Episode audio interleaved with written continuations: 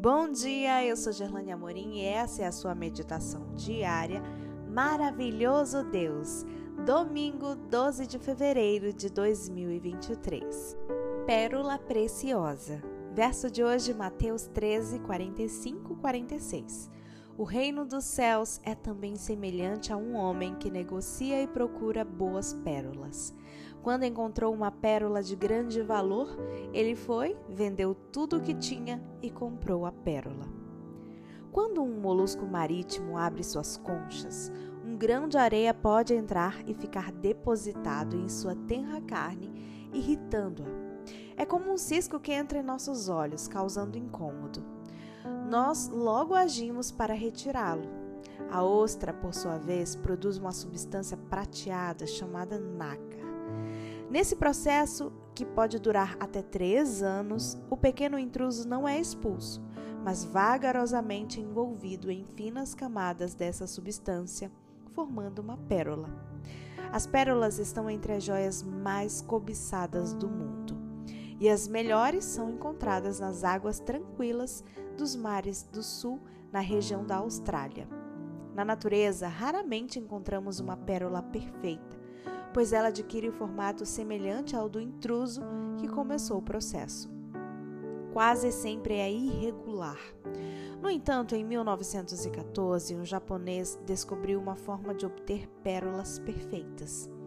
Para tanto, é necessário colocar dentro da ostra um núcleo artificial perfeitamente esférico, de 6 a 9 milímetros, que dá início ao processo.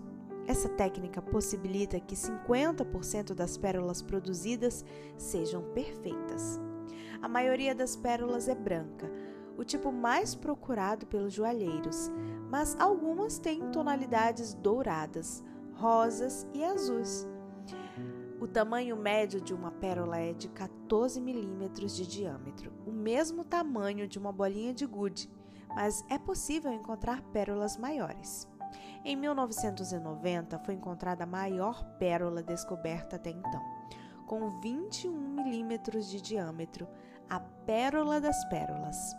Na parábola contada por Jesus, a pérola de grande valor representa Ele mesmo e tudo quanto pode nos oferecer neste mundo e no vindouro.